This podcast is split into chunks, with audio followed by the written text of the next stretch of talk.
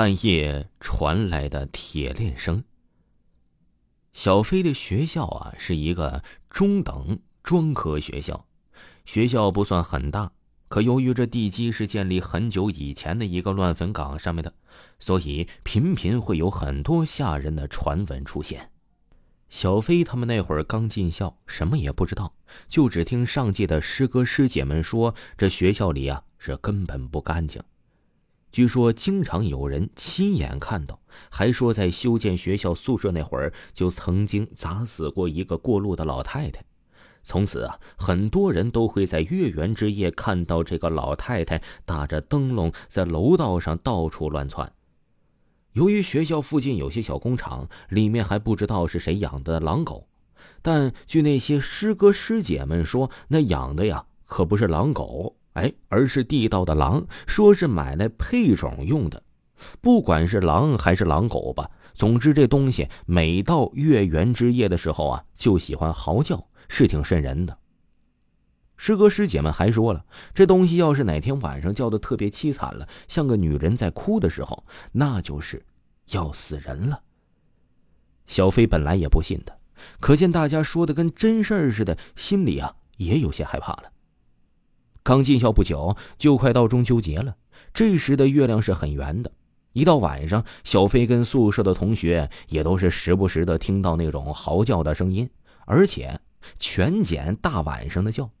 听了几天之后啊，大家也都习惯了，也不觉得有什么。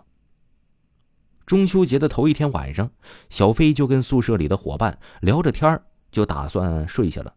可是没过多久，又听到了那不知道是狼叫还是狼狗的叫声啊！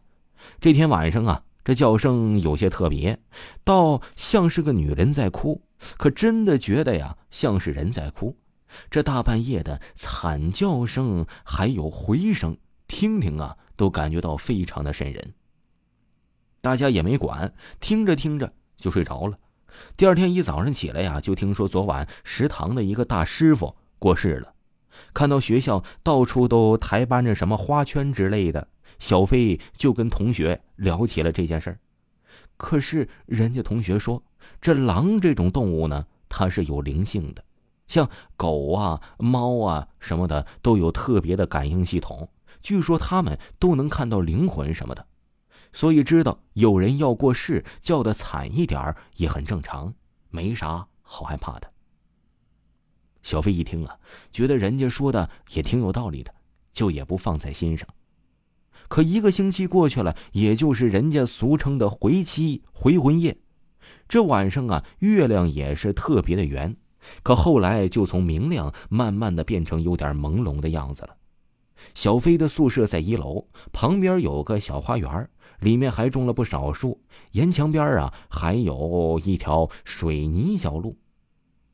是这晚上啊，月亮透过树木，把光照进了他们的宿舍。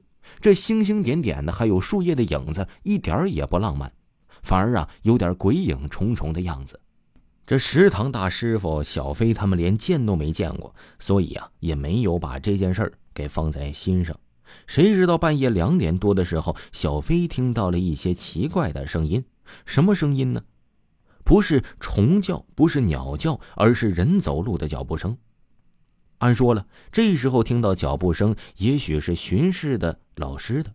可小飞一听这脚步声就不对了，像电视里播放的那种死囚在牢笼里戴着手镣脚铐还走不太动，拖在地上慢慢的走，而发出了稀稀哗哗的声音。小飞觉得很奇怪，这都什么年代了，还能带着那个东西？而且是在学校里呢，肯定是自己产生了幻觉，或者是自己听错了。可这声音从远到近，转眼慢悠悠的就传到了他们宿舍的窗外。由于他们住的是一楼，都有装窗帘一到晚上啊就全拉上了。可不得拉上，不然第二天大家的睡相就全曝光了。这时候啊，天上的月亮就有些昏暗了，可小飞却听得很不清楚。这脚镣拖着地走的声音就在自己的宿舍外墙不断的前进着呢。他很紧张的盯着窗帘按说这影子不断的前行是绝对能从窗帘上看到影子的。毕竟他们的窗台根本不高，半大点的孩子都能看到身影。可这就光听着声音走过去了，而不见什么人影过去啊。听众朋友，半夜传来的铁链声还有下集，请您继续收听。